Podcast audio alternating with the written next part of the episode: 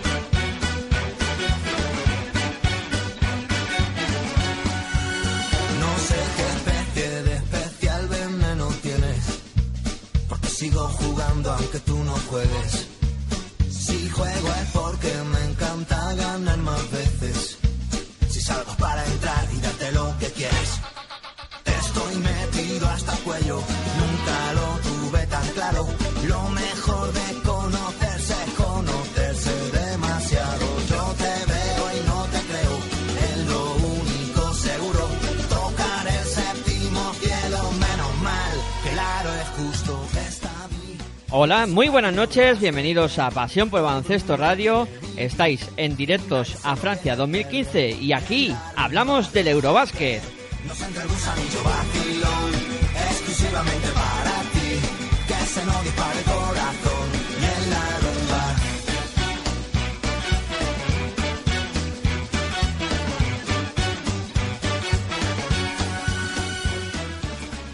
Los métodos de contacto con el eh, programa a través de Facebook, en las redes sociales, ahí con Pasión por Baloncesto Radio, a través de Twitter, con ese arroba baloncesto radio, la B y la R con mayúsculas, y también podéis enviarnos un correo electrónico a pasión por baloncesto arroba gmail.com.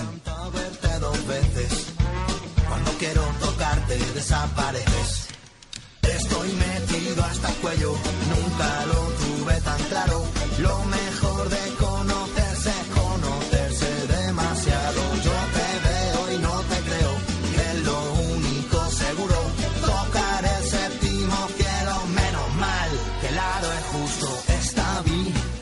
un partido de básquet que todo el mundo lo quiere vivir y nadie se lo quiere perder. Y en la rumba deja que nos entre el gusanillo vacilón, exclusivamente para ti, que se nos dispare el corazón. Y en la rumba de esta vida es un partido de básquet que Hola, muy buenas noches a todos, ¿qué tal? Bienvenidos a una nueva edición de Directos a Francia 2015, disputada la cuarta jornada de la competición, pues aquí en Pasión por el Baloncesto Radio, en tu radio online de baloncesto, nos aprestamos a analizar lo que ha pasado en esta interesante jornada. Yo soy Miguel Ángel y voy a saludar a mi compañero y amigo que se encuentra hoy para realizar el programa conmigo, Aitor Arroyo. Muy buenas noches, ¿qué tal? Muy buenas noches a todos y bueno, pues con ganas ya de hablar de esta penúltima jornada de esta primera fase del Eurobásquet 2015 y la verdad que muy muy interesante esta jornada. Se nos escabulle entre los dedos ya esta primera fase, ya solo nos quedará mañana la quinta y última jornada y como has dicho, una jornada muy interesante que ha deparado resultados, alguna sorpresa por ahí y otros que dejan una jornada, una última jornada bastante emocionante. Eh, bueno, pues eh, nos metemos en la misma dinámica que el resto de días. Para los que ya conozcáis el programa, vamos a dar los resultados del eh, grupo de la selección española, que han sido los siguientes. Serbia le ha ganado a Turquía por 91 a 72. Eh, Italia le ha ganado a Alemania por 89 a 82. Y luego España le ha ganado a Islandia por 99-73. Eh, bueno, Aitor, ayer estabas algo decepcionado, hoy algo más contento, ¿tienes dudas o, o se te han aclarado toda- todas tus dudas o crees que esta selección está jugando algo mejor o qué esperas de esta selección y qué has visto hoy? Bueno, a ver, lo de que espero lo voy a dejar para el final. ¿Qué espero de esta de la selección española? Eh, las dudas no se me han despejado para nada. Sigo viendo a una selección española pues sobre todo la primera parte de contra Islandia, eh, he visto los mismos errores o algo más acuciantes de lo que de lo de la selección española que hemos visto en estos últimos encuentros. Yo creo que en defensa eh, en la primera parte hoy contra Islandia hemos tenido hemos seguido teniendo problemas eh, seguimos estando pienso que sigue estando la selección española mm, con problemas físicos y sin mucha intensidad en, o sin poder poner mucha intensidad en defensa. En la segunda parte, yo creo que ha mejorado eh, la selección española y mucho, ¿no? La primera parte eh, hay que recordar que España se ha ido al descanso ganando solo simplemente de 5 contra Islandia, pero que durante el transcurso de la primera parte Islandia incluso se ha puesto se ha puesto por delante en el, en el marcador y han empezado un poco a yo creo que todos hemos visto como la, las deficiencias de, de la selección española no contra una selección islandesa que vive del tiro exterior que hemos visto como hombres de 1.90 penetraban y campeaban a sus anchas y anotaban dejando bandejas eh, con sencillez y facilidad. Creo que, bueno, pues en algún momento, pues los hombres ya no solo altos de España, eh, sino el resto también de la selección, los hombres exteriores han sufrido contra, contra Islandia a la hora de defenderles, ¿no? Los unos contra uno, ya tanto en ataque como en defensa no ha funcionado en la primera parte eh, Mirotic eh, ha empezado muy bien en ataque, pero en defensa creo que sigue sin enterarse mucho de cómo, de que, de qué va la, la cosa. Y en algunos momentos, incluso a mí, o la sensación que me ha dejado a mí la selección española es que hemos sufrido hasta en el rebote. Yo, con respecto al, al tema físico, estoy completamente de acuerdo contigo.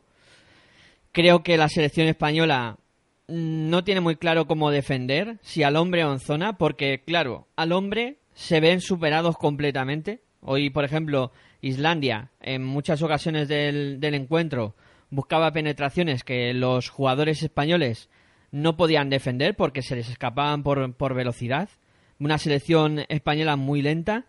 Y luego, cuando pone la zona, claro, hay que ir a hacer las ayudas y también cuesta un montón de trabajo llegar a, todas las ayudas. Es que yo creo que España, con esos problemas físicos que mm, yo creo que son evidentes, eh, que está sufriendo, pues eh, no sabe cómo Scariolo solucionar la papeleta y cómo poner a su equipo a defender, si en zona, al hombre o, qué hacer. Eh, luego estoy completamente de acuerdo contigo, creo que hemos visto dos caras distintas hoy de, de la selección española. Una primera parte, pues mala en general, con, con Islandia, que ha tenido momentos en los que ha dominado el encuentro y una segunda parte en la que se ha mejorado bastante. Y luego, otra cosa, en el quinteto inicial hoy eh, ha sacado a Fernando Sanemeterio, Pau Rivas, creo que por intentar también eh, proteger un poco a Rudy, que se hablaba de que tenía problemas, eh, pero creo que con este quinteto mm, sí se ganaba algo más de intensidad defensiva que luego cuando ha estado Rudy, que creo que hemos estado más flojos. Yo es que la primera parte ya te digo que yo no he visto esa intensidad defensiva. Incluso hemos empezado fríos con San Emeterio y con Pau Rivas en pista. Que después ha entrado Rudy Fernández y esos problemas defensivos se, han acuciado y se han, eh, ha tenido algún problema más la selección española. Estoy de acuerdo pero yo creo que el inicio de la selección española en defensa no ha sido no ha sido nada buena y bueno eh, se enfrentaba a Islandia que como bien hemos comentado y he, iniciado diciendo también en mi valoración del encuentro de la selección española o de este encuentro es que Islandia eh, es un equipo que vive de las rachas ¿no? si en ese inicio del encuentro hemos visto como Islandia no, a Islandia no le entraba nada. Eh, si en ese momento hubiese entrado algo, o como ayer, por ejemplo, contra Italia, hubiésemos sufrido muchísimo más, ¿no? Sí, ahí estoy de acuerdo contigo. Ellos han empezado muy erráticos en el tiro y, luego hasta que les han entrado y, eso, y en el momento que han cogido la racha, como tú dices, ahí sí Español ha empezado a pasar mal y ha empezado a, sufrir. Eh, luego en el, en el ataque, que yo creo que también hay que, ver un poquito cómo, cómo ha atacado la selección española. En un primer momento, hoy, eh, creo que los irlandeses estaban muy atentos a todo lo que era bola interior sobre Pau Gasol con las ayudas y se ha encontrado un poco la otra vía de anotación que era a través de, de Mirotic. Sí, un Nikola Mirotic que en, todo el campeonato yo pedía que jugara por dentro, que posteara, que jugara al poste y que entrara en la pintura más y que cargara más eh, ahí dentro y en esta ocasión pues Sergio Scariolo y el propio Mirotic se han atrevido, claro, ¿con quién se han atrevido? Contra Islandia. Eso me gustaría verlo con selecciones más potentes y con selecciones que se puedan encerrar más en la pintura y que necesitemos realmente el juego interior, tanto de Pau como eh, el de Felipe o el de Mirotic, que hasta ahora eh, Felipe y Pau Gasol por dentro están funcionando muy bien. Eh, y, a Miroti no lo voy a desmerecer en, anotación, pero sí que es verdad que en momentos claves del campeonato todavía Miroti no ha aparecido. Ha aparecido pues hoy contra Islandia, apareció contra Turquía cuando la cosa eh, estaba a favor de obra y ayer maquillando, perdón, maquillando un poquito sus números al final cuando el partido estaba o todo el pescado vendido en el partido contra contra Italia, ¿no? Eh, yo creo que Mirotic es un jugador que tiene mucha calidad, pero hay que le falta que no sé si creérselo o por, lo menos ponerlo en en pista, ¿no? Esa, esa calidad, sacarla y, y demostrarla sobre todo en partidos importantes porque no todos los días Pau va a poder meter 33 puntos, no todos los días, sobre todo yo le pido a, a Miroti cargar más el rebote ofensivo, hoy eh, la selección española necesitaba en muchos momentos, sobre todo en la primera parte, eh, cargar ese rebote ofensivo, ya que también no estábamos nada acertados en el tiro exterior, ¿no? Y ahí había que haber trabajado un poquito más en esa faceta para que los islandeses no salieran tan rápido en ataque y para tener alguna opción más eh, o según, tener segundas opciones y anotar eh, de dos, con, no voy a decir con facilidad, pero sí con ventajas, ¿no? Que ya que el juego interior de Islandia es el que es, ¿no? Sí, incluso ahora que hablas de, los rebotes, hay que apuntar que también ha habido algún problema en el, en el rebote defensivo, que salían balones eh, un poco largos y no se estaba atento a, a ese rebote largo, los perimetrales se quedaban un poco mirando también con, muchos problemas en esa faceta. No sé, es otro problema que, que he visto puntualmente. Claro, estaba Islandia delante y, y pasaba lo que pasaba, ¿no? Que es un equipo que tampoco te castiga mucho. Pero si hubiera estado otro equipo, pues veríamos a ver lo que hubiera pasado. Eh, y luego, eh, con respecto a la anotación exterior, la primera parte hemos estado fatal. Y luego en la segunda, yo creo que ya jugando más a favor de obra o quizá con, con más, eh, ¿cómo decirlo? Con más tranquilidad, eh, se ha conseguido anotar más desde el perímetro, que también es otra de las facetas que no eh, nos había funcionado durante todo el Eurobasket, quitando un poco el partido contra Turquía. Hombre, hoy tampoco hemos estado muy acertados, ¿eh? que hemos estado, hemos ha tenido la selección española 9 de 22. Sí que es verdad que ha empezado a funcionar ah, en, en el inicio, o bueno, en el inicio o en la segunda parte del encuentro, ¿no? al inicio del tercer cuarto, eh, gracias también a esa defensa más presionante ha subido las líneas la selección española, algo que, que yo, eh, pues viendo el encuentro, pues pensaba que necesitaba la selección española para que Islandia no estuviera cómoda y no saliera con esa facilidad y que no circulara el balón tan rápido como lo estaban circulando y dando pases extras para que se levantara eh, un jugador irlandés eh, liberado, me da igual quién, Stefanson o, quién, da igual porque tiraban, tiraban todos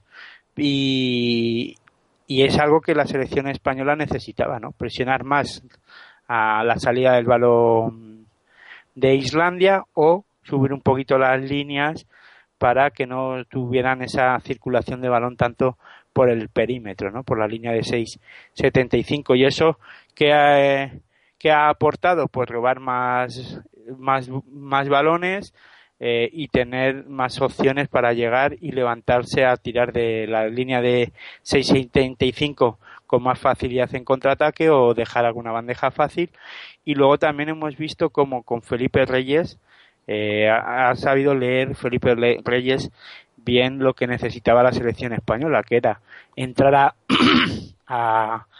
a, postear al poste bajo, recibir el balón y sacarlo y desde ahí empezar a distribuir para que hombres como Sergio Rodríguez o Sergio Yul se pudieran levantar con facilidad para anotar de tres, ¿no? Porque intentaban cerrar, ir a la ayuda a Felipe Reyes, siempre había una un hombre liberado de, del juego exterior y desde ahí pues poder anotar de, de tres con más facilidad, ¿no? Por último, yo quisiera apuntar eh, un problema defensivo que hemos hablado también durante el partido, que no solo hablamos aquí de baloncesto, que luego por línea interna nos vamos diciendo cosas, pero sí has comentado tú eh, problemas en la defensa, eh, pero porque no es agresiva, porque no se presiona para robar el balón. Y eso creo que ahí debemos eh, de ser más agresivos, intentar meter manos, intentar robar esa bola, porque si no, los contrarios juegan muy tranquilos por el perímetro. Ya, pero para eso hay que estar físicamente muy bien, ¿no? Y ese es el problema que tiene la selección española, que no llegan, no llegan a poder hacer eso porque físicamente no se encuentra bien. Eh, eso eh, con las selecciones, con la selección española eh, en plenitud lo hemos visto, ¿no? Y por eso ese baloncesto que le gusta tanto a la gente, por eso ese baloncesto rápido y dinámico pero gracias a una fuerte defensa, a esa presión, a un buen cierre del rebote y a poder salir a correr. Para eso, ¿qué necesitas? Estar físicamente pues pletórico y yo creo que a esta selección española, sobre todo al juego, a los jugadores de posiciones exteriores, le falta, ¿no? Incluso yo sumaría a Felipe Reyes que que no está físicamente o no aguanta físicamente todo lo que debería o lo que solía aguantar el capitán de la selección española, ¿no? Sí, está claro que eh, en este europeo eh, necesita jugar menos o tiene que tener más rotación, tiene que entrar Willy más o, Pablo Aguilar para poder suplir un poco a, a Felipe que, que, los años es cierto que no pasan en balde y cada vez se le va notando más porque físicamente no es lo mismo. Es que los años pasan para todos. Sí, pero has dicho algo que no, no está ocurriendo. Que Billy juegue más. Hoy, por ejemplo, solo ha jugado tres minutos. Ha jugado más Pablo Aguilar, ha jugado más Víctor Claver. Eh, aportando Víctor Claver, me ha gustado los minutos que ha, que ha estado. Bueno, pues parecía que tenía ganas. Veremos a ver si eso, eh, si con estos minutos que ha tenido y si, si al parecer a Scariolo le parece que ha aprovechado el tiempo no para tener más minutos en, en la retroacción. De Pablo Aguilar podemos hablar poco porque realmente casi ni la ha tocado eh, y, y bueno eh, también ha jugado Guillem Vives el tiempo que ha estado a mí también me ha gustado bastante. También hay que recordar que estábamos jugando contra Islandia claro eso es lo que hay que recordar eh, sobre todo eh, y bueno, hoy ha sido Islandia y mañana será Alemania. Que creo que también debemos de, decir por dónde pueden pasar los problemas contra una selección que mañana ante su público se juega la clasificación, que hay que decirlo también.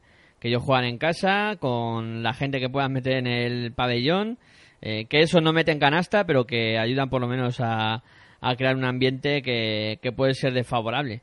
¿Y dónde crees que puede estar mañana el problema de, esta selección española ante Alemania? Hombre, si nos fijamos en el encuentro de hoy, ya también lo podemos enganchar con el partido que, que se ha disputado a las seis menos cuarto de la tarde eh, entre Italia y Alemania, pues yo he visto a un Schroeder muy, muy mejorado, eh, sobre todo jugando eh, el uno contra uno y penetrando muy bien, buscando con con ahínco la, la canasta rival y, y bueno, hay que tener mucho cuidado con, con lo que es capaz de hacer el Redder, solo pues, en el tema de anotación y, y de penetración. Luego también Novisky. Últimamente Novisky eh, o Novisky en este campeonato todavía no, no has demostrado el Novisky que, que todos tenemos en, en mente, ese Novisky que suele tirar de tres, que suele ir a, al juego interior y hacer daño, que suele cargar en algún momento el rebote y suele palmear. Ese Novisky que se levanta desde, la línea de 4 o 5 metros echándose el cuerpo hacia atrás y anotando y sacando falta y bueno pues dos puntos y, tiro adicional. Ese Novisky todavía no lo hemos visto, ¿no? Eh, por suerte para las selecciones que se han enfrentado contra Alemania, pero por desgracia para sus seguidores todavía el héroe Novisky no, no ha aparecido. Lo intenta, pero, pero no ha aparecido, ¿no? Pero no solo nos tenemos que fijar en estos dos, aunque son los jugadores más determinantes de la selección alemana, sino que también, pues, eh, Bersins, yo creo que es un jugador a tener en cuenta, aunque no está entrando eh, o no está entrando en el eh, en juego todo lo que a mí me gustaría y toda la calidad que tiene el jugador del, del, del CAI Zaragoza, ¿no? Nuevo jugador del, del, del CAI. Eh, es un jugador que va muy bien al tiro exterior y que eh, maneja muy bien la pelota y es un jugador que, que además para pararlo es difícil, ¿no? Para parar su tiro es difícil y es capaz de sacar faltas. Veremos a ver, ¿no? Si eh, entra más en, en contacto con la pelota en el ataque. También es complicado teniendo a Novisky y a Schroeder, que son casi los dos eh, jugadores que, que, en ataque son los que se juegan las bolas calientes de, de del equipo alemán, ¿no? Es, si nos fijamos en el encuentro de hoy, eh, parecía un 2 contra 2 entre, Galina, entre Galinari, Bellinelli y el rey eh, en los últimos minutos del encuentro. Ha sido impresionante, ¿no? El, final con prórroga incluida y con eh, una Alemania que al final se la escapa de un partido que parecía que lo tenía bastante hecho. Yo, eh, además de, lo que han mencionado, de, de Rueder, de, de Novisky, también Robin Berthing, que me parece un, jugador eh, que, como tú dices, tiene que, entrar más en juego y creo que puede darle mucha solución ofensiva a la selección alemana. Creo que también eh, mañana Alemania eh, tiene que encontrar poderío interior y que Tibor Place, pues como en momentos del partido de hoy contra Italia, por ejemplo, esté mejor y también eh, lanzamiento perimetral con Safarsi, que, que puede ser un hombre también peligroso a la hora de buscar el lanzamiento de tres. Eh, no sé, son otros dos jugadores que me vienen a la mente como eh, claves y fundamentales para que mañana Alemania pueda hacerlo bien contra España. y bueno, España que se tendrá que defender sobre todo de esa posición de cuatro, que a ver cómo la defiende y si será Mirotic que coja a Novisky, veremos a ver cómo puede frenarlo, porque Novisky es un jugador muy peligroso en el ataque y Mirotic no es el mejor defensor de la selección española. Yo creo que no vamos a ver a Mirotic con, con Novisky. Yo a mí más me da que va a ser Pau Gasol el que se ponga con, con Novisky se conocen ya de la NBA, han tenido ya duelos eh, personales entre ellos, entre Dallas y Lakers, Dallas con Memphis, O sea, yo creo que ahí es donde Sergio Scariolo va a intentar aprovechar, ¿no? El, el duelo, incluso para mí creo que en este caso sufriría más Novisky a la hora de parar a Pau Gasol que Pau Gasol a parar a, a Novisky. Y jugaría, yo creo que va a jugar con Felipe Reyes de 5. Eso es lo que haría yo. Eh, si en el caso de que Miroti, aunque sí que es verdad que Escariolo prueba pocas cosas, o cambia pocas cosas y se adapta poco a su rival, sino es todo lo contrario, que tiene que ser su rival el que se adapte a la selección española, pues ahí sí que estoy de acuerdo contigo que veremos a ver lo que, lo que ocurre. Lo que pasa que sí que es verdad que eh, Novisky no está siendo el Novisky que, que ha jugado en temporadas anteriores con la selección alemana siendo determinante y clave ¿no? para el ataque de, de Alemania. Ya para mí creo que el jugador clave es el base, el, el base de los Atlanta Hawks, si no me equivoco. Correcto. Y que, bueno, pues que para mí yo soy muy escéptico, era muy escéptico en su juego, pero sí que es verdad que en ataque aporta muchas cosas, siempre buscando el aro.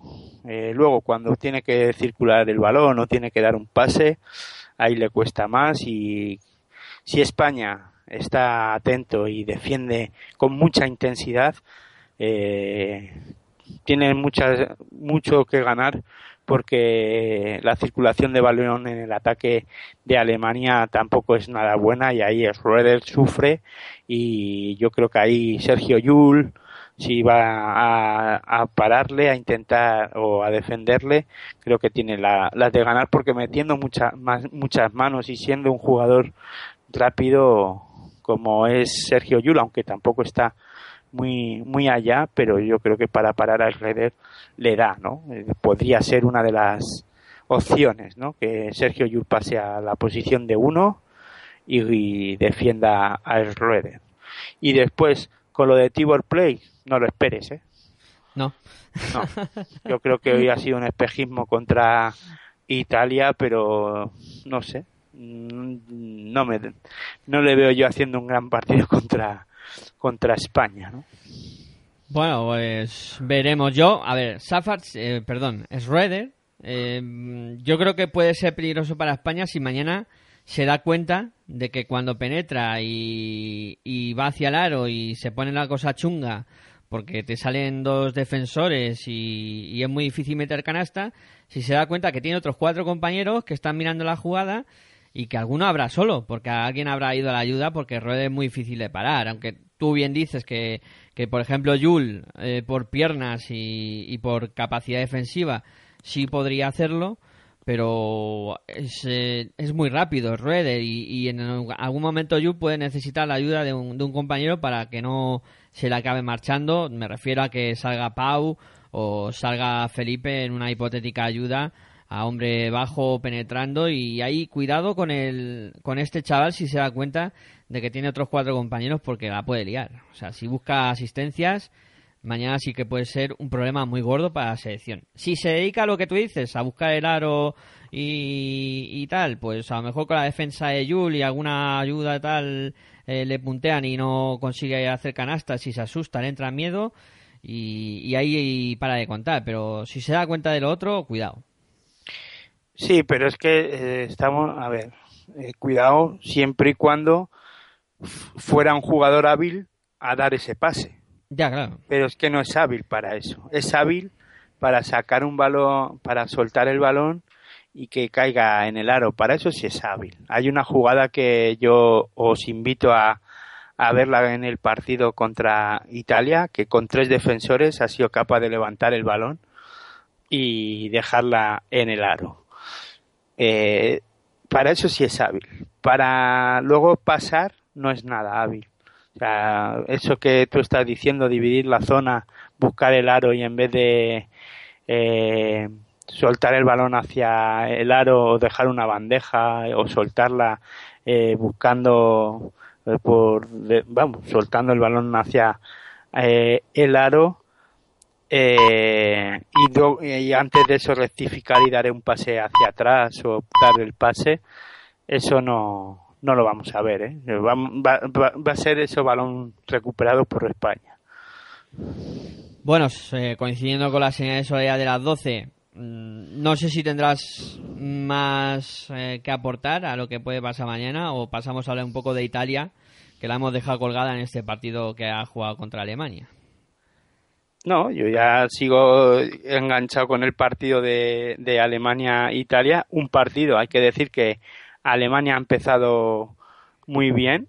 O sea, la primera parte de, de Alemania ha sido muy buena, con una Italia que parecía que estaba pagando el esfuerzo que había hecho contra contra España, una Italia muy fallona en el tiro eh, exterior sin aparecer Beninelli, con algunas pinceladas de Gentile y de Galinari hacían que todavía podían tener alguna, o por lo menos estar metidos en el, en el encuentro, pero el trabajo, el, el acierto de, de Reder hacía que Alemania eh, en ataque estuviera muy bien, ¿no? Eh, por lo menos, pues poniéndoselo complicado a la selección italiana pero bueno, la segunda parte ha cambiado el panorama. Italia ha empezado a defender, eh, poniendo una intensidad defensiva que ahí ya ha empezado a tener problemas en la circulación de balón, de balón eh, a Alemania y sin dejar que el Reder eh, tuviera conexión con con este con, con Novisky y con Tibor Play, que lo estaban haciendo muy bien. Había han hecho varias jugadas en pick and roll, Schroeder y Tibor Place. Ahí yo hoy por eso me ha gustado mucho Tibor Place. También estaba trabajando mucho en defensa y poniéndole las cosas complicadas a, al juego este interior, perdón, de, de Italia. Eh, ha tenido que salir más por fuera, no, no lo hemos visto eh, jugar tanto por dentro como contra la selección española. Y bueno, ahí se han, encerrado muy bien eh, Alemania, pero luego ya os digo que la calidad individual sobre todo de Galinari, Bellinelli y Gentile han hecho que el partido cambiara. Y para mí hoy Galinari ha demostrado que tiene muchísima calidad.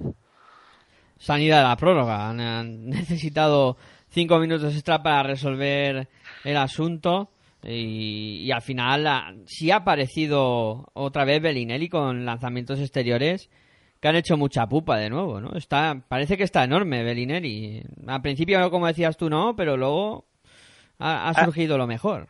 Bellinelli ha sido clave en el último cuarto para irse al, a, empatados al, a ese encuentro, sobre todo recuerdo con tres triples consecutivos, ¿no?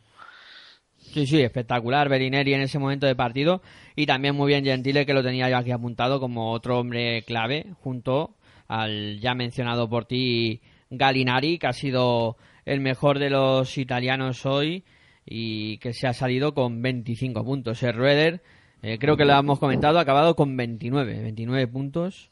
Una barbaridad eh, lo que ha hecho hoy el, el base de los Atlanta House. Y antes de terminar, sí me gustaría destacar el trabajo que, que desarrolla, o por lo menos hoy en el partido, ha sido para mí en un momento importante del encuentro, con dos rebotes o tres que ha, que ha cogido, que es Aradori, ¿no?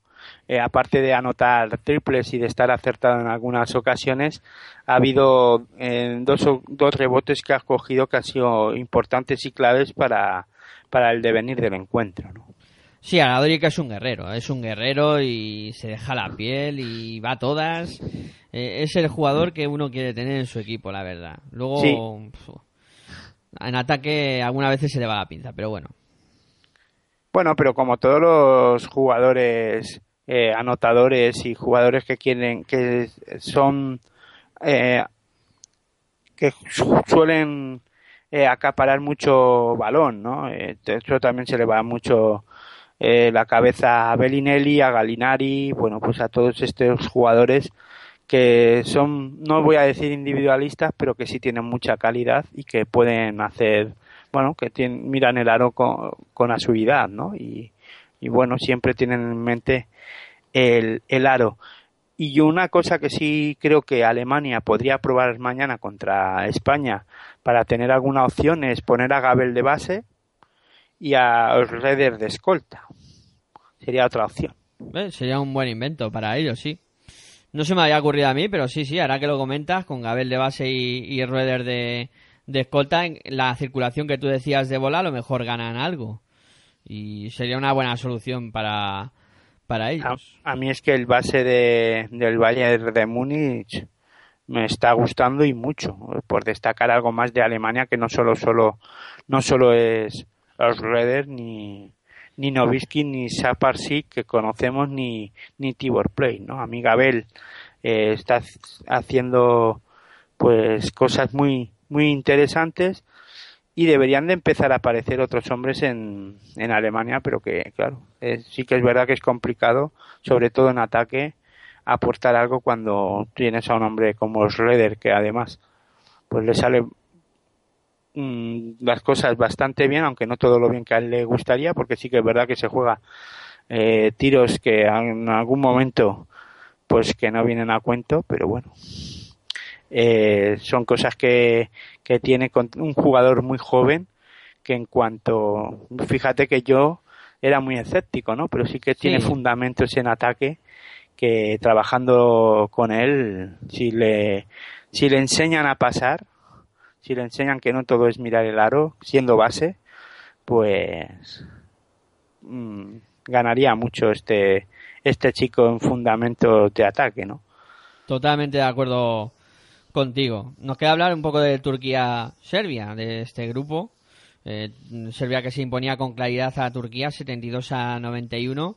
Eh, y enseguida Serbia se ponía al frente del, del marcador con un parcial de 0-15 eh, de salida con, con Kalinic y, y realmente extraordinarios en, en, ese inicio de partido y a, lo cual pues se sumó también eh, Radulika haciendo daño por dentro, un trío ahí de, ases que hacían eh, pues virguerías con, con la bola para, para meterla dentro. Eh, luego pues eh, Turquía a base de, de garra y de meter ahí eh, intensidad en el juego, pues consiguió recortar algo las distancias, pero nada, un espejismo, porque de nuevo, eh, y hoy hay que ensalzarlo, la labor de un Teodosic realmente soberbio, con capacidad para anotar y, y, además también repartiendo la friolera de 13 asistencias, dio 26 puntos a sus compañeros pues eh, realmente hoy a Turquía se le ha puesto muy difícil la cosa. Eh, por los turcos mm, destacar a Dixon con, con 17 puntos, eh, que aunque ha estado fallón ha acabado siendo el que más ha anotado. Y, y llevan los serbios, pues me quedo hoy sí, con Teodosic, aunque no ha sido el que más ha anotado, sí, sí hay que remarcarlo por ese juego que ha desplegado el mago de, de la selección serbia. Bueno, pero también un poquito a favor de obra, ¿eh?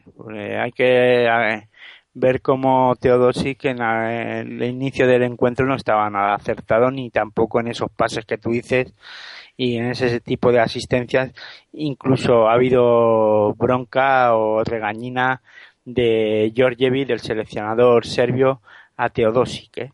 o sea le ha dicho eh céntrate haz las cosas que debes de hacer y ponte a a dirigir a esta selección que te necesitamos no en este partido, pero sí en el resto del campeonato. Ha habido un, una llamada de atención porque se le estaba yendo un poco la cabeza y ya se le estaba subiendo un poco los, eh, pues bueno, el, en algunos casos, en algunos momentos conocemos a Teodosis y se le va la meolla y se descentra y, y se cree más Dios de lo que de lo que es, ¿no? Sí, sale esa vena de yo voy a resolver esto porque yo me llamo Teodosi y lo resuelvo a mi manera. Y al final, claro, George Evil ha tenido que llamar al orden y decir, chico, eh, no te vuelvas loco, que esto jugamos todos y aquí y hay que trabajar para tus compañeros también y al final parece que lo ha, que lo ha entendido.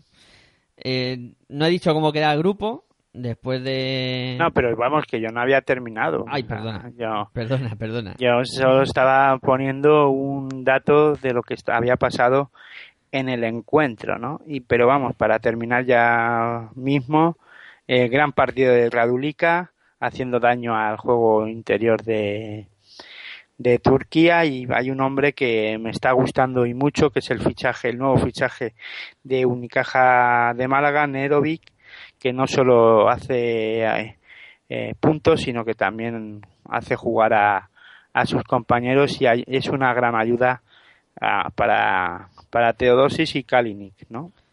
Sí, y también, eh, ahora que mencionas la posición de base, Markovic está realmente tremendo. eh, por eh, No es que aporte aporta lo que aporta en ataque, pero lo que es a nivel defensivo y, y agarra, eh, no le gana a nadie. O sea, está Markovic me está maravillando.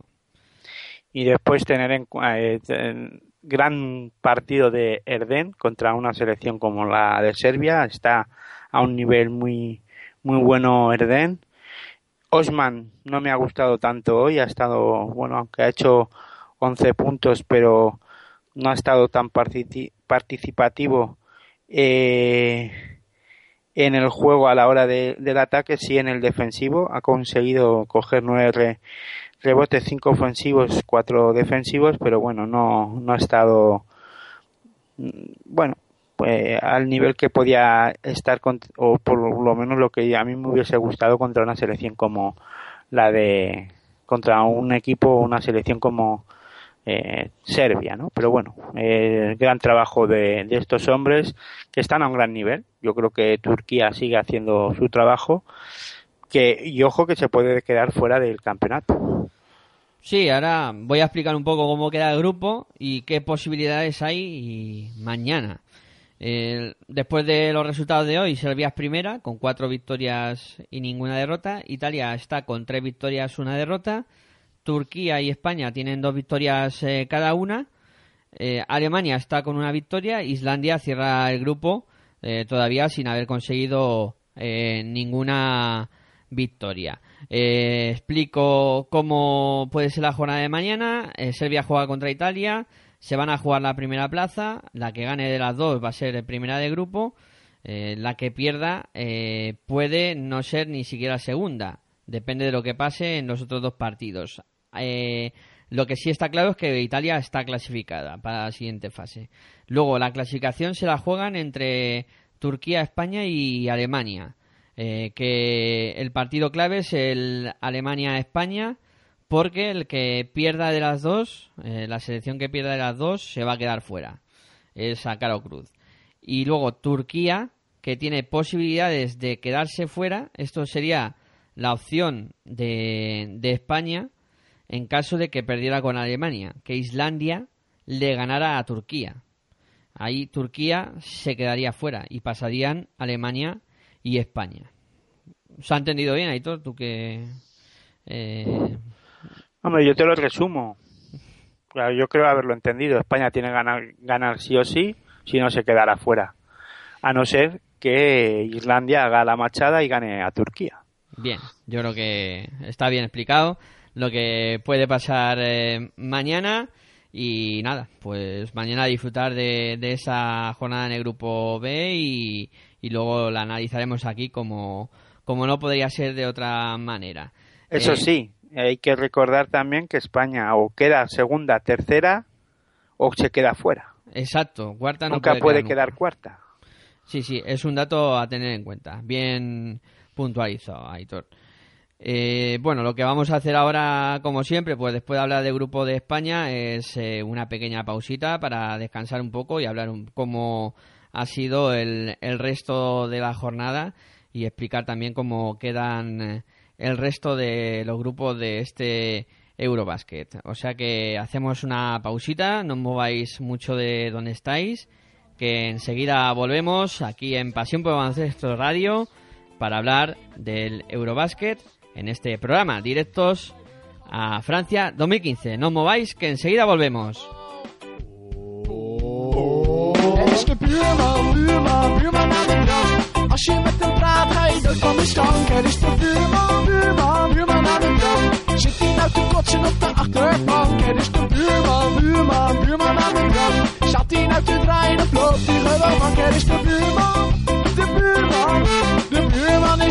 Ga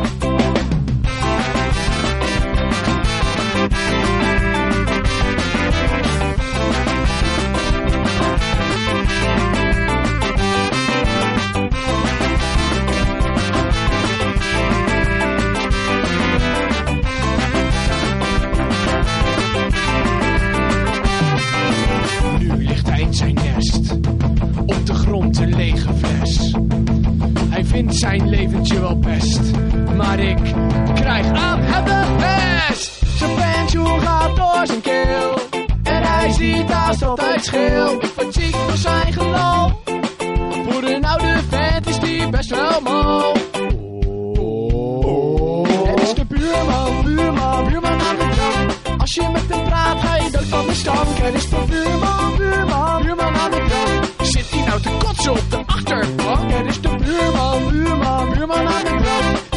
Nou te draaien of loopt hij gewoon is de buurman, de buurman, de buurman is aan de drank.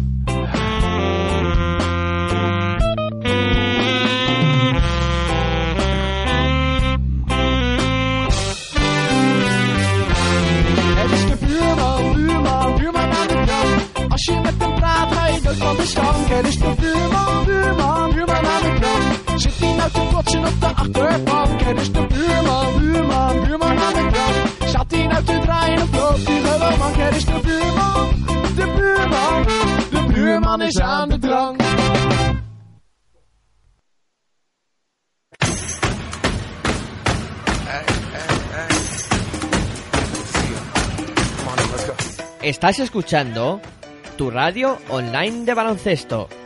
Pasión por el baloncesto radio.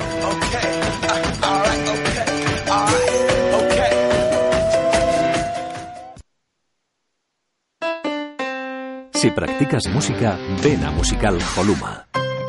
Musical Holuma. Venta de instrumentos y accesorios musicales, libros y partituras, material de sonido y amplificación. Todo lo necesario para cualquier nivel. También tenemos taller de reparación. Musical Holuma. En Valdemoro, Plaza Duque de Ahumada 9. Teléfono 91 895 41 22. 91 895 41 22. También artículos de regalo en Musical Holuma. Regala música. Regalo útil.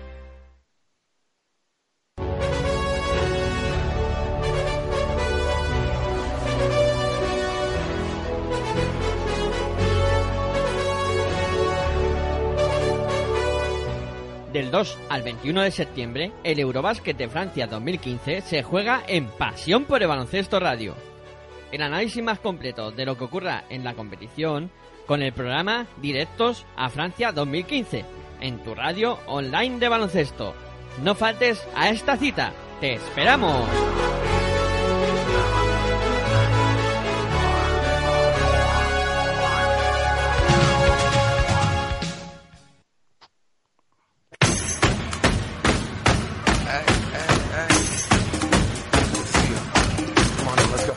Estás escuchando tu radio online de baloncesto. Pasión por el baloncesto radio.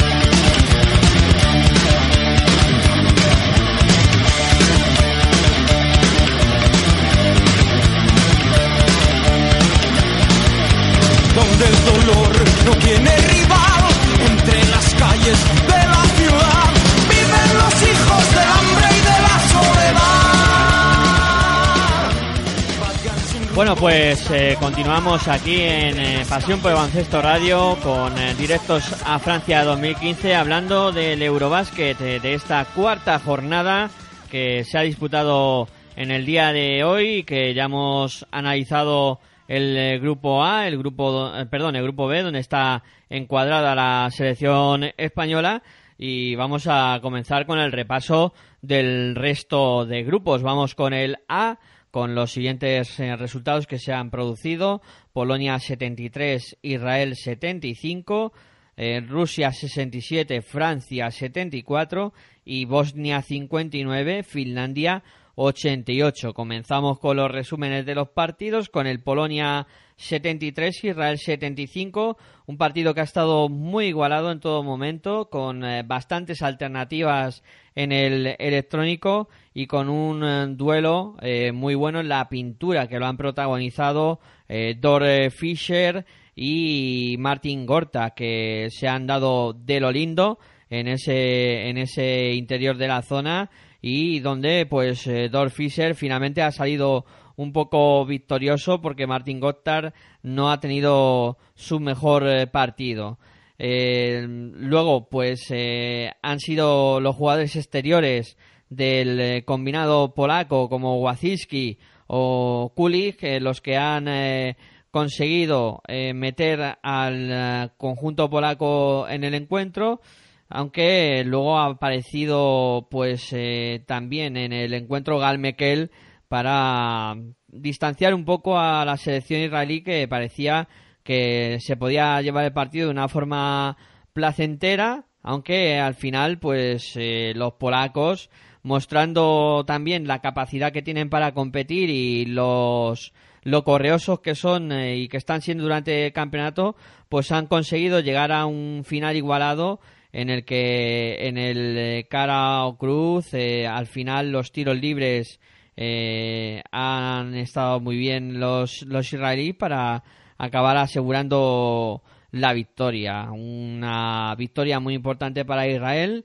que clasifica al, al conjunto hebreo. Digo cómo está la clasificación.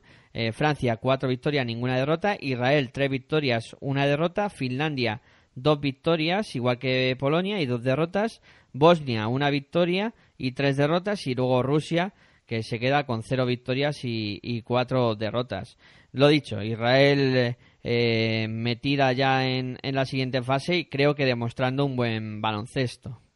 Pues sí, yo creo que a mí me sorprende, ¿no? Al nivel que está, no tanto Polonia ya, estas dos selecciones, ya hablo de las dos selecciones. Hay que recordar que ya en este en este grupo las cosas están ya claras. Tanto Rusia como Bosnia ya van a hacer las maletas. Tendrán que jugar mañana eh, un encuentro más, pero ya eh, están haciendo las maletas para marcharse para casa porque Rusia al final se va a quedar fuera de los Juegos Olímpicos. Veremos a ver cómo lo arreglan esto, si les van a invitar o no la FIBA. Después de los campeonatos últimos que han eh, disputado, no creo yo que, que les vayan a, a, invitar. Veremos a ver la mano de Kiriklenko ahí, cómo, qué es lo que hace, ¿no? Pero al final se va a quedar fuera y Israel y Polonia, que es la que nos ocupaba un poquito, están haciendo un, un campeonato aprovechando también la, la baja forma y la, el, el, juego, aunque Rusia ha puesto en, en apuros a Francia. ¿eh? Ojo que eh, Rusia ha hecho un buen campeonato, pero le ha faltado calidad para cerrar el o para cerrar los partidos, ¿no? Entre Polonia y y Israel para mí me están sorprendiendo sobre todo el nivel de, de Israel, que no dábamos un duro eh, por ellos y sobre todo de la mano de Caspi y de de, de Maquel, para mí son los hombres claves de los más regulares dentro del, del equipo hebreo, ¿no? Eh, Mekel, para mí, la sorpresa de este campeonato Sí, está rayando a muy buen nivel y la verdad es que está propiciando que Israel, eh, no solo él, pero sí está siendo una pieza importante para que Israel tenga que jugarse mañana en el partido contra Francia la, la primera plaza. O sea, puede acabar Israel primera en este grupo, todavía a las Sí. alturas que estamos. Y cuidado que como Israel, porque ya si quieres también hablamos de, de Francia y del partido Sí, que ha habido anteriormente, eh, bueno, el último partido también que se ha jugado entre Francia y Rusia. Bueno, eh, ahora, ahora si quieres un pequeño resumen tú, pero ha estado muy igualado también. Hasta el final eh, Francia no ha sido capaz de, de ponerse por delante en el encuentro y al final, pues gracias a una defensa, eh, pues yo voy a decir una intensidad defensiva no muy fuerte, pero sí que se la echó de noche a, Rusia y en algunos momentos y ahí la calidad, sobre todo por calidad, eh, pues los franceses han, se han llevado el encuentro, pero la han puesto, se lo han puesto difícil a, a, a a los rusos a, a Francia. Y ojo que sí y por eso te- por eso digo que puede ser que Israel tenga opciones de ganar a, a Francia porque Francia no está sabiendo cerrar los encuentros y ganarlos con claridad. Entonces eh, Israel no da por perdido ningún partido eh, y ninguna bola. Eh, una de las mejores defensas para mí con mucha intensidad la, la de israelí sabiendo lo que hace tanto en ataque como en defensa con eh, eh, haciendo que el juego los puntos más débiles de la selección israelí no se noten y haciendo que en los puntos fuertes salgan a relucir y ojo que, que podía darse el caso de que España quedara tercera y Francia segunda y se enfrentaran. Sí, sí, puede pasar perfectamente eso que estás diciendo, que tengan que cruzarse en, en octavos de final ya eh, Francia y España. Eh, al hilo de lo que comentabas y un poco para hablar del partido de, Francia y, y Rusia, la verdad es que a Francia eh, no es que le esté costando, es que, mm, es que ya tenía el partido, pero mal, mal. O sea, Rusia ha empezado muy bien, eh, con Frison eh, muy enchufado. Hoy sí ha estado correcto el, el arero de, de Rusia. Y después de un comienzo muy fuerte, eh, pues ha acabado 24-16 el primer cuarto, con, con Friso de protagonista y los franceses muy atascados. O sea, muy atascados en el ataque, con muchos problemas. Eh, ha tenido que aparecer Nando de Colo eh, de nuevo para ser un poco el salvador y meter eh, al conjunto eh, de Francia en, en el encuentro con De Colo, también con Gobert y Laubert, que han sido hoy los mejores en el, en el cuadro francés, pues entre los tres han conseguido igualar el encuentro y luego solo en el último cuarto ya sí es donde han conseguido distanciar a, a una Rusia que como tú decías que a pesar de que no lleva ninguna victoria sí que sus cuatro partidos ha estado ahí, ha estado compitiendo y quizá pues eso, la falta de calidad, un hombre que pueda cerrar los partidos pues les ha privado de tener alguna victoria en este momento de, del campeonato y, tener alguna opción todavía de, clasificación. Lo único que le ha faltado, a- no, bueno, le ha faltado muchas cosas, ¿no? Pero dentro del propio campeonato es que Moniac hubiese estado bien, ¿no? En algún momento, en algún partido. Yo creo que ha sido muy irregular, no ha estado nada, nada bien Moniac y, lo- y se le esperaba, ¿no? Y en un partido como con este contra Francia también, solo ocho puntos, muy fallón.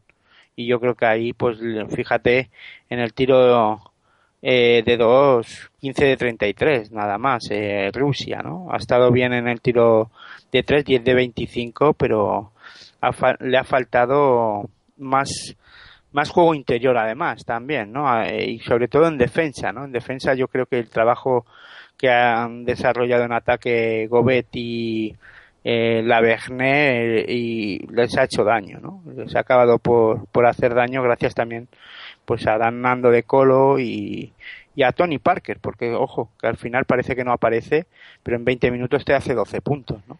Sí, siempre suma. O sea, es eh, de los típicos jugadores que dices, pero si hoy Parker no ha hecho nada. Y mira las estadísticas y dices, ¿cómo que no ha hecho nada?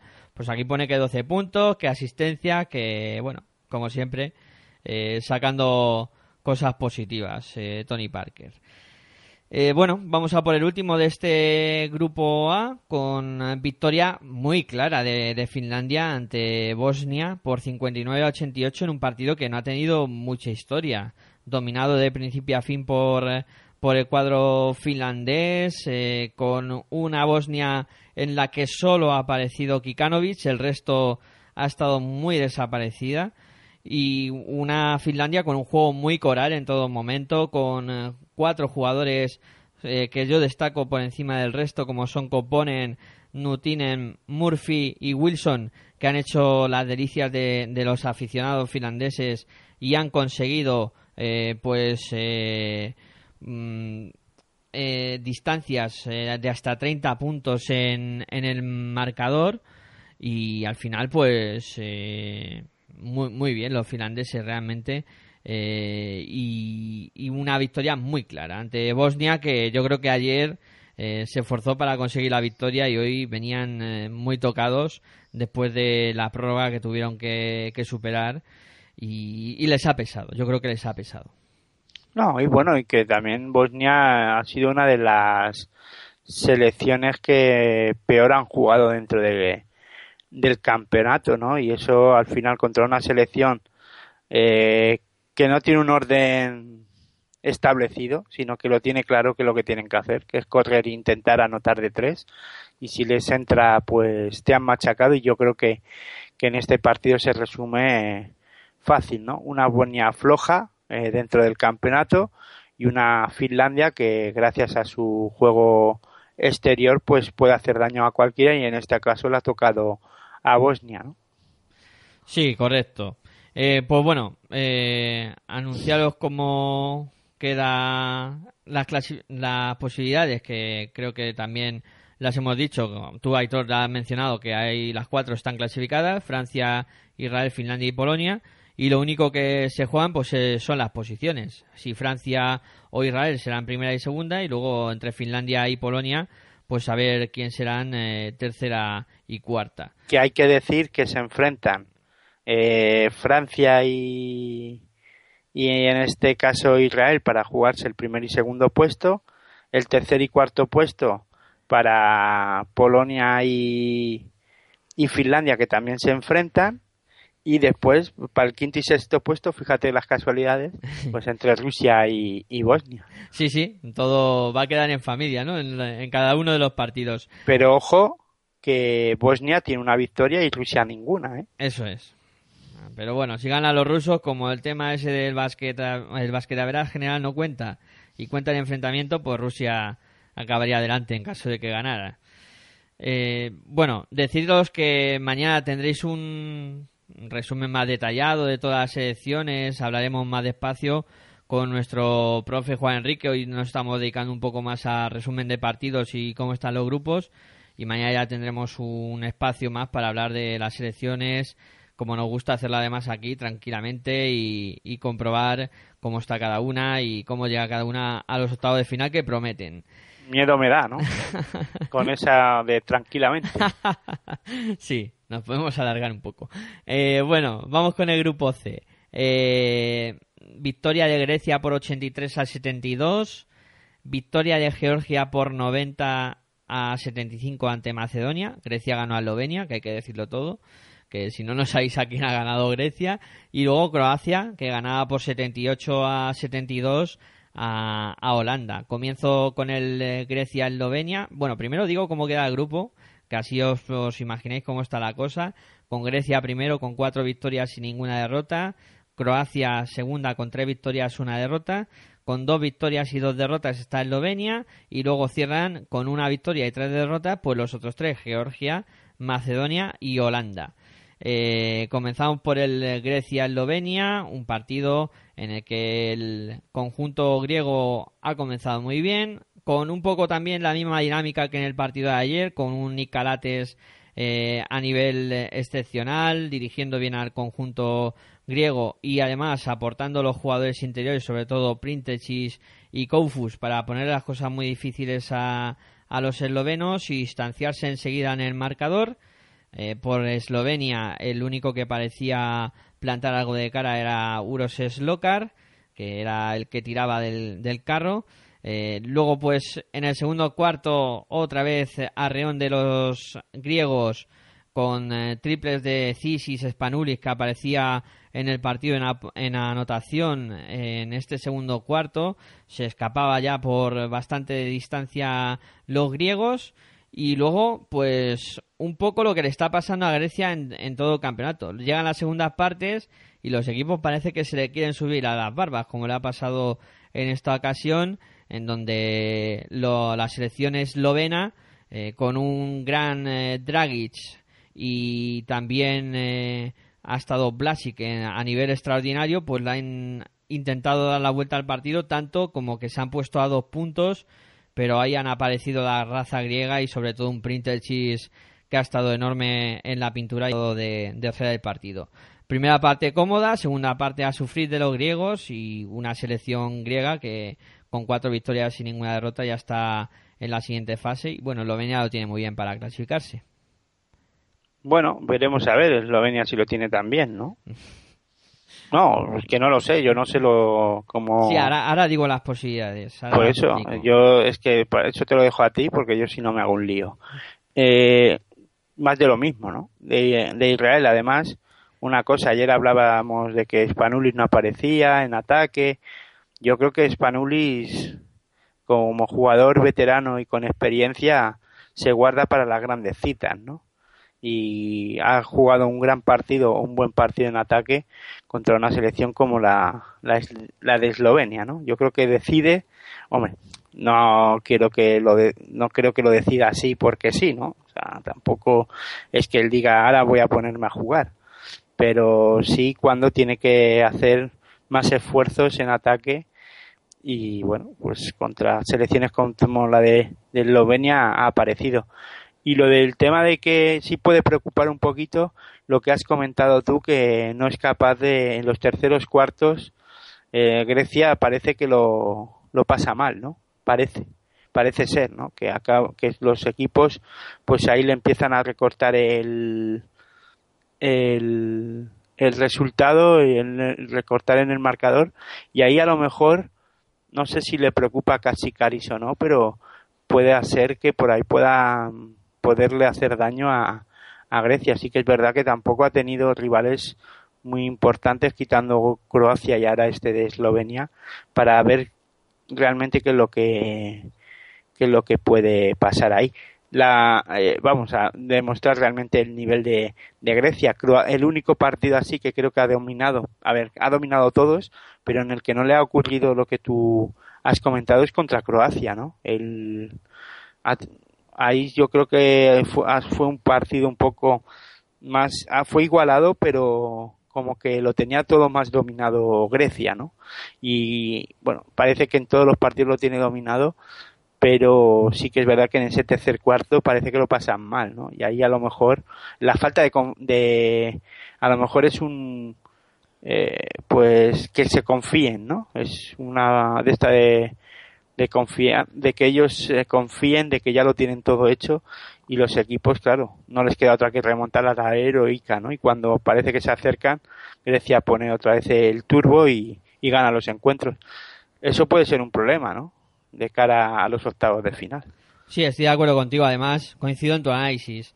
Yo creo que Grecia empieza bien los partidos. Dicen, bueno, esto es pan comido. Mentalmente, eh, no es que se salgan, pero sí que dicen, bueno, esto ya está hecho. Y los equipos, como tú dices, eh, empiezan a, a intentar reaccionar, reaccionan y se ven otra vez con eh, el marcador ajustado y ahí tienen que apretar en el final. Como tú dices, Croacia fue un partido más igualado, pero dentro de lo que cabe sí lo tuvieron más eh, bajo control con 8 o 10 puntos durante casi todo el encuentro. Y sí que puede ser un problema. Estoy de acuerdo contigo que esto en, en octavos de final eh, te puede pasar factura, pero de una manera descarada. Dependiendo con- contra quién te enfrenten. ¿no? Eso es verdad, también es verdad. También hay que recordar que el grupo, la- el cruce de octavos, eh, tampoco deberá de ser muy, muy fuerte el rival que se pueda enfrentar contra, contra Grecia, ¿no? Viene del grupo de Lituania y visto lo visto, yo creo que no hay color, ¿no? Yo creo que no, pero bueno, mm, eso ya lo averiguaremos más eh, de cara al futuro. Eh, bueno, vamos con el Macedonia-Georgia, victoria de Georgia clara, en un partido muy extraño, un partido con muchas rachas en cuanto a que equipos eh, conseguían rentas eh, de muchos, vamos, rentas no, eh, parciales muy abultados. Eh, pues por ejemplo, hay que mencionar que los georgianos eh, 0-13 de, de parcial inicial, con Pachulia y Marquiosvili eh, haciendo mucho daño en el eh, juego interior. Y luego, pues eh, Macedonia que lo respondía con Hendrix y Trasiowski. eh, pues al descanso se llegaba con eh, un resultado muy, muy igualado. Y tras eso, pues otra vez la locura. Eh, los dos equipos haciendo parciales muy amplios. con, en este caso, por Georgia, sin Satses eh, haciendo muy bien las cosas. Y ahí ya sí que se quedó la selección macedonia atascada en el ataque con una buena defensa de Georgia. Y apareció el mejor eh, Pachulia eh, para acabar eh, de sentenciar el, el partido. El otro día Aitor echaba de menos a Pachulia y aquí ha, aparecido. Simplemente comentar que aquí se demuestra cómo Macedonia le faltan jugadores importantes como Bog Makarev y Peroanti, jugadores que pueden mm, marcar diferencias en partidos como este contra Georgia. En este caso, Georgia tiene a Pachulia y marca la, la diferencia para ganar un encuentro importante para, para el devenir de, del grupo, ¿no? Sí, y luego, pues el último partido de este grupo, eh, un partido que le ha costado muchísimo trabajo sacar a Croacia adelante el encuentro, porque Holanda es de esos conjuntos rocosos que, que no se rinden nunca y a pesar de que los croatas han empezado bien, luego se, los holandeses se han hecho un poco dueños y señores del partido. Y eso que hoy no han tenido a Klopp eh, como en su mejor eh, versión. Y a pesar de eso pues han conseguido llegar al descanso con, con ventaja con un gran Smulders eh, que hoy ha hecho un gran trabajo también y en los croatas hasta que no ha aparecido Bojan Bogdanovic que parece completamente recuperado de su lesión para eh, hacer 10 puntos consecutivos y aumentar la, la renta hasta los 12 para Croacia hasta ese momento Holanda está muy metida en el partido y yo estaba mirando con el reojillo, con el ojo, eh, porque este partido se ha jugado al mismo tiempo que España, estaba mirando con el ojo, digo, a ver si va a saltar alguna sorpresa aquí y vamos a tener una última jornada en este grupo eh, complicada. Eh, al final, Croacia termina con tres victorias y Holanda con una. Bueno, eh, Croacia pasándolo mal contra una selección que no deja, que no, bueno, pues que batalla en todos los partidos, que inició el campeonato ganando un, un encuentro, vamos, ganando el primer partido eh, del campeonato y bueno, pues compitiendo, pero es que la calidad de, de Croacia se debería de, se debe de imponer eh, en casi de 100 partidos en 99 se tiene que imponer la calidad de los jugadores de, de Croacia y en este caso se ha, se ha, se ha impuesto ¿no? y, y el grupo pues queda de la manera pues que queda ¿no? Eh, con, con Croacia detrás de de Grecia con Eslovenia con alguna opción, con opciones de, de también de pasar y, y bueno, y entre Georgia, me imagino que entre Georgia y Holanda se tendrán que jugar la, la cuarta plaza. Muy emocionante este grupo. Eh, como bien decías, Aitor, cuatro victorias para los griegos, tres eh, para los croatas, dos para los eslovenos y una victoria para el resto. Eh, ¿Qué es la última jornada que nos espera? Pues un Grecia-Holanda, que ahí Grecia no tiene nada que hacer, es que primera en este grupo de todas todas. Holanda intentará conseguir la victoria y ver si suena la flauta. Hombre, eso de que no tiene nada que hacer, intentar evitar un cruce difícil de la siguiente fase. Bueno, sí, terminar la primera, asegurar la primera plaza, es verdad. Sí, eso sí. Asegurar primera plaza para no tener problemas. Yo creo que ya la tiene segura, pero vamos, independientemente de que gane o pierda. Bueno, claro, porque segunda es Croacia, sí, sí, correcto. Grecia la tiene asegurada. Eh, va a jugar contra Holanda y luego tenemos un Eslovenia-Macedonia y un Croacia-Georgia. ¿Qué puede pasar aquí matemáticamente? Pues eh, Croacia eh, está clasificada seguro. Georgia, si consigue la victoria, eh, tendrá que esperar a que Macedonia y Holanda pierdan, así estaría eh, clasificada matemáticamente. Y si no consigue la victoria Georgia, ahí las posibilidades eh, aumentan para Macedonia y Holanda, que cualquiera de las dos que consiguiera la victoria eh, se metería en la siguiente fase. Si las dos consiguen la victoria, empatarían con Eslovenia y ahí habría que mirar Basquedavera general, que eso ya se iría a los puntos y dependería mucho de lo que pase en, los partidos de mañana. Muy abierto este grupo a partir de la segunda plaza, aunque con favoritismo para Eslovenia y luego pues eh, yo me, mm, me jugaría que yo creo que no van a ganar ninguna de las tres y se va a decidir todo por, por Basquedavera's y dependiendo de los puntos que, que pierdan mañana pues así se clasificará una y otra. Yo creo que en este grupo va a pasar alguna con una victoria. Bueno, veremos a ver, ahora que lo hemos comentado y te tengo que dar la razón, claro, eh, es que Grecia no se va a jugar nada y ya sabemos lo que pasa en esos partidos en las que la selección necesitada o el equipo necesitado de victoria suele ganar. Eh, Holanda. veremos. Hmm. Claro, en este caso Holanda, ya. Holanda el rival de, de Grecia. A mí no me sorprendería nada que Holanda le ganara a Grecia eh, estando como está el grupo ¿eh? y cómo están la- las cosas. Eh, me sorprendería, me sorprende o me puede sorprender porque Grecia está dominando los encuentros y ganándolo todo. Parece que haciendo además un buen baloncesto, pero y no sé si serán capaces de ganar o no los holandeses a, a Grecia, pero hay que recordar que si, si llega al final el marcador igualado, eh, Grecia los, seguro que casi Cari va a dar rotación, empezarán a jugar jugadores que no han tenido muchos minutos en el campeonato y empezará a darle descanso como haría cualquier otra selección a sus hombres importantes y, y, y aprovecharlo Holanda, ¿no? Sí, sí, eso puede pasar perfectamente.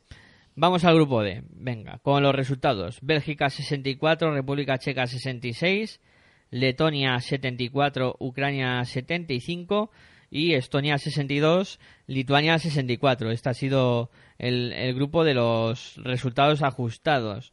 Esto deja la clasificación de la siguiente manera. República Checa con tres victorias, igual que Lituania.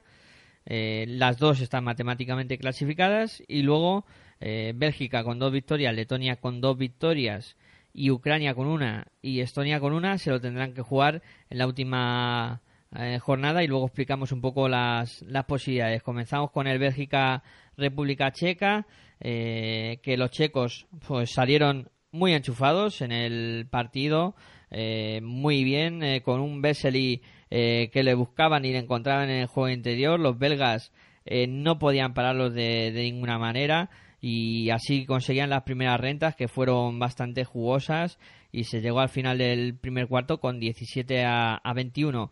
Luego el partido se enfangó, se metió en un territorio que creo que era más favorable al, al cuadro belga y ahí sacaron provecho. Eh, llegaron al descanso los checos con eh, un poco menos de ventaja, eh, con un punto solamente y a partir de ahí pues eh, los eh, dos equipos empezaron a tener muchos nervios, como suele pasar en este tipo de partidos. Pues claro, que el que ganara aquí lo iba a tener prácticamente hecho y no iba a tener que esperar a la última jornada. Y aquí aparecieron pues jugadores como Bosco y Dezau, que para los belgas no han sido dos jugadores que hayan hecho demasiado en las jornadas anteriores, pero aquí sí se han destapado y, y poniendo las cosas muy difíciles a la selección checa. Eh, pero al final, eh, pues eh, el señor Satoransky, que no llevaba muy buen partido, pues ha aparecido para, eh, pues con un triple que prácticamente ha sido definitivo para conseguir la victoria. Los mejores por parte de los belgas, eh, Jonathan Tabu con 12 puntos y por parte de, de los checos, Vesely, que ha hecho 21 puntos y, y 12 rebotes y creo que está siendo uno de los hombres del campeonato. Pues sí, eh, yo creo que se ha impuesto un poco al final la calidad de jugadores como Veselin y, y Satoransky a, a los Tabú y Herbel y Van Tronson, ¿no? Con mucho eh, más acierto al final en los momentos claves de, de la República Checa y bueno, eh, podía haber ganado cualquiera, un partido muy, muy, muy igualado y por los pequeños detalles que suele pasar siempre, en este caso se llama Satoransky, pues ha conseguido ganar República Checa, ¿no? Podía haber ganado perfectamente Bélgica, pero en este caso Satoransky estuvo más acertado. Un pequeño detalle que tiene una calidad espectacular como el Satoransky, como bien dices. Eh, bueno, eh, Letonia-Ucrania, la sorpresa de la jornada, yo creo. Eh, la victoria de una selección ucraniana que eh, no había ganado todavía. Ha sido un comienzo muy bueno para Letonia, que con Tima y los jugadores exteriores anotaban bastante y hacían mucho daño a Ucrania. Eh, respondía a Lipovic, que hoy ha tenido un partido realmente bueno también desde, desde fuera, haciendo mucho daño, aunque eh, Ucrania le faltaba la aportación en el primer cuarto de Fesenko, que estaba muy bien marcado por los jugadores interiores de, de la selección eh, eh, letona. Estaban parando bien a, a Fesenko en esos momentos. Luego en el segundo cuarto, pues sí que eh, ya se destapó Fesenko, sacó el tarro de las esencias, los jugadores letones, los interiores, se cargaban de faltas y esto hacía que, que Fesenko también pudiera eh, campar a sus anchas y Ucrania que se metía a un punto al descanso. A partir de ahí, muchas alternativas en el, en el marcador. Apareció Dairis Bertans eh, para los letones eh, desde el perímetro para conseguir ventaja, pero enseguida Lipovi, que ha estado inmenso como ya digo, pues conseguía reducir eh, siempre esas eh, ventajas. Al final, en el final igualado, Lipovi conseguía meter un tiro libre y en la última acción los letones que no eran capaces de anotar aunque tuvieron dos lanzamientos para haberse podido llevar este partido que la verdad podía haber caído del lado de, de cualquiera y yo lo de la sorpresa decía porque Ucrania todavía no había conseguido la victoria aunque siempre también ha estado peleando Sí, sorprende mucho que una selección como Letonia jugando en casa contra una selección como la de Ucrania que le que más allá de que Fesenko esté bien, luego no aparece nadie más, nada más que bueno, Radle aportando eh, alguna cosa. Sí que es verdad que en este partido aparece un, un jugador, un invitado nuevo a, a una a un, a- en Ucrania como es Lipovic que con esos 15 puntos ha ayudado y mucho a que pudieran ganar el encuentro con a Letonia. Así que es verdad, ha sido un, un partido que se lo podía haber llevado cualquiera y me sorprende, ¿no? Eh, no he visto el encuentro. No puedo decir mucho, pero sí me sorprende que una selección como la letona eh, haya o lo esté pasando no mal, pero sí que no esté acertada eh, en el tiro exterior. Puedes tener un mal día o un mal partido, pero está siendo muy irregular, ¿no? En este campeonato, en el juego exterior Letonia y eso sí me sí me sorprende, ¿no?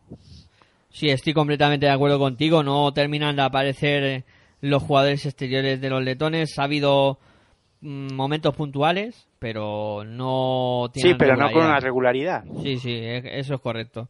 No son regulares, ¿no? No están siendo regulares. Y para mí la sorpresa es que Estonia ha aguantado a Lituania y ha tenido el partido. Sí, sí, sí, no, Eso completamente. es para mí la sorpresa del campeonato, de esta, de esta jornada. No, es que Lituania las ha pasado, pero canutas. O sea, No, no, yo, es que Lituania, eh, mm, yo creo que ha, ha empezado de menos, de más a menos. Sí, sí, se está Parece viniendo que le- abajo.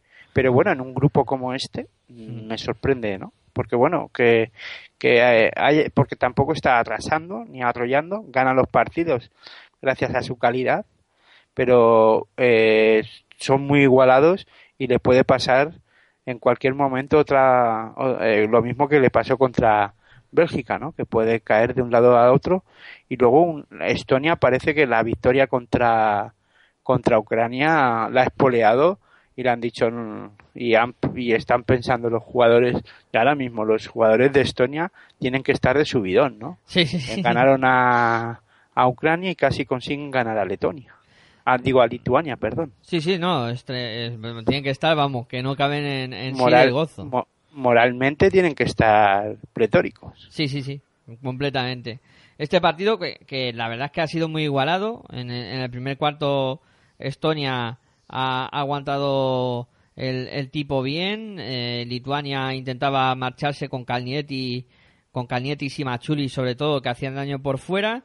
Eh, se llegó al descanso con renta de 6 para Lituania y a partir de ahí eh, a los lituanos se les apagaron las luces. Hay que decir que hoy Lituania no podía contar con, con su hombre clave, con Jonas Valenciunas, eh, porque estaba aquejado de un golpe y, han preferido guardárselo porque eh, veremos a ver la evolución, a ver si puede jugar mañana también, a ver qué pasa con Valenciunas, que es un hombre clave para, para los lituanos. Pues eso, no, no estaba Valenciunas y el juego interior no existía y por fuera cuando eh, erraban pues eh, lo pasaban mal. Al final sí ha aparecido Cavaliuskas eh, para meter un poco más de, de puntos en ese juego interior y en el final a cara cruz, al final eh, la calidad de, de los lituanos y también los nervios de los estonios que perdieron la bola cuando estaban en empate a 62 tenían la posesión y, podían haber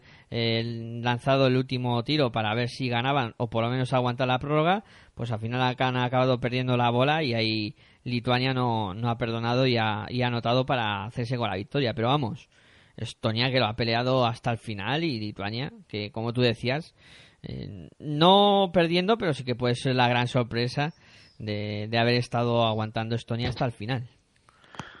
Sí, eh, sigue en crisis acuciante el tiro exterior de, de Lituania. Ya lo comentamos que, que no era una de las mejores selecciones leton- eh, lituanas en un campeonato en, eh, en, en el tiro exterior. Las ha habido mejores con los Jakisevicius y compañía. En este caso, pues esta selección sufre más en esa, en esa faceta sí que es verdad que con Masiulis eh, en defensa creo que y en el trabajo de defensa eh, perimetral pues ha, gana y mucho esta esta selección pero le cuesta ganar los encuentros ¿no? y si además la, le, vemos que sin Valenciunas sufren sufren en el juego interior, no tanto en ataque. Yo creo que en ataque tienen todos los jugadores de Lituania son buenos anotadores, unos más, otros menos, pero al final alguien aparece y acaban anotando para poderse llevar el encuentro. Lo que sí sufren es a la hora de defender, ¿no? En el juego interior. Yo creo que ahí los Sibutis y compañía pues lo pasan mal, ¿no? Sibutis no, perdón. Eh, los Yankunas y Yaptokas. Eso, sí, sí, lo, lo pasan realmente mal y sin balancear se le nota bastante. Sí, la verdad es que más que en ataque, aunque también eso es una solución recurrente para los lituanos, meterle la bola a Valenciunas así que se las apañe, pero sí que en defensa les da empaque y también mucha capacidad reboteadora que, que les hace bastante falta. Y coincido con la crisis que tiene esta selección en el, en el tiro exterior en donde no dan pie con bola y, y como no mejoren su, sus prestaciones lo van a pasar realmente mal en, octavos y sucesivas fases. Eh, repasamos cuál será la última jornada aquí, que la República Checa se va a enfrentar a Lituania. Los dos se van a jugar quién será primera y segunda de este grupo. Eh, luego, en el resto de, de partidos, pues sí que va a haber mucho más en juego. Bélgica, que se va a enfrentar a Ucrania.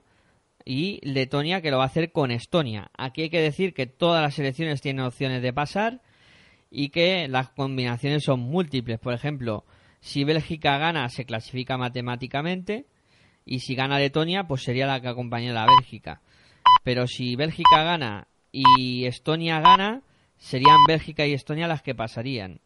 Luego, si Bélgica pierde y Letonia gana, pasarían Letonia y Ucrania.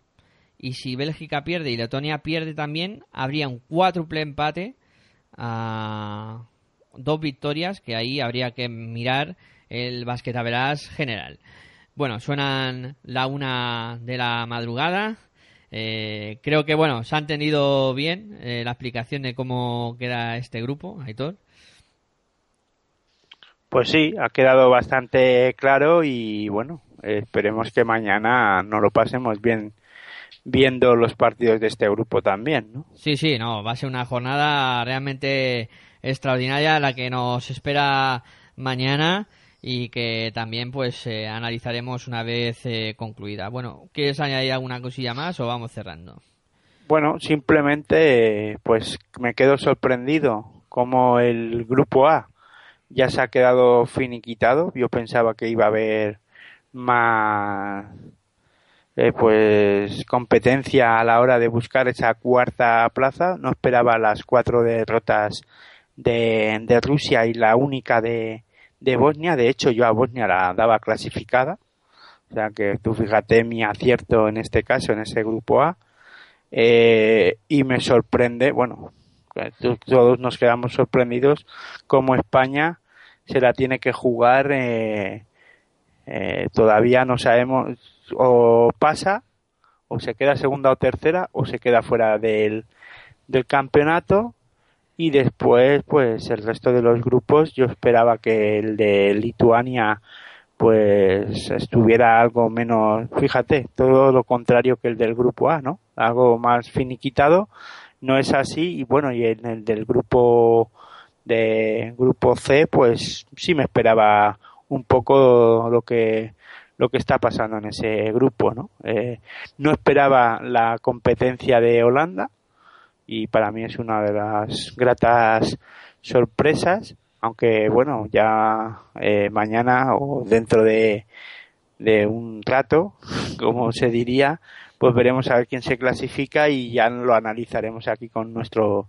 profe particular, con Juan Enrique, todo lo que lo que hemos visto en este en esta primera fase y nada, decir que buen baloncesto para todos. Nada, ya te has despedido.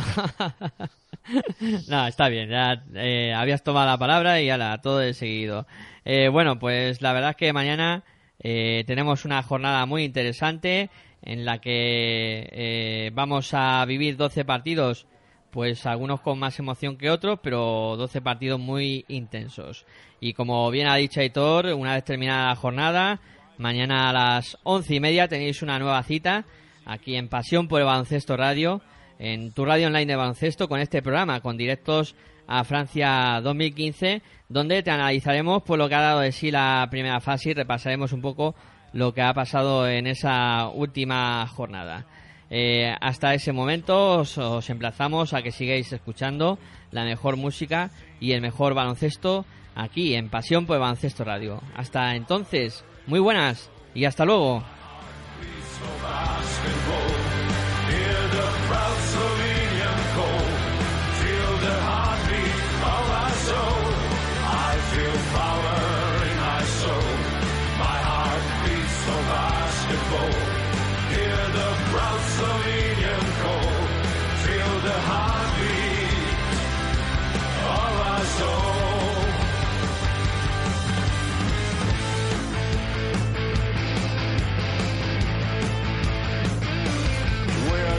united in our passion. We're united in the pride. We're united in one color. Join us on the winning side. I feel power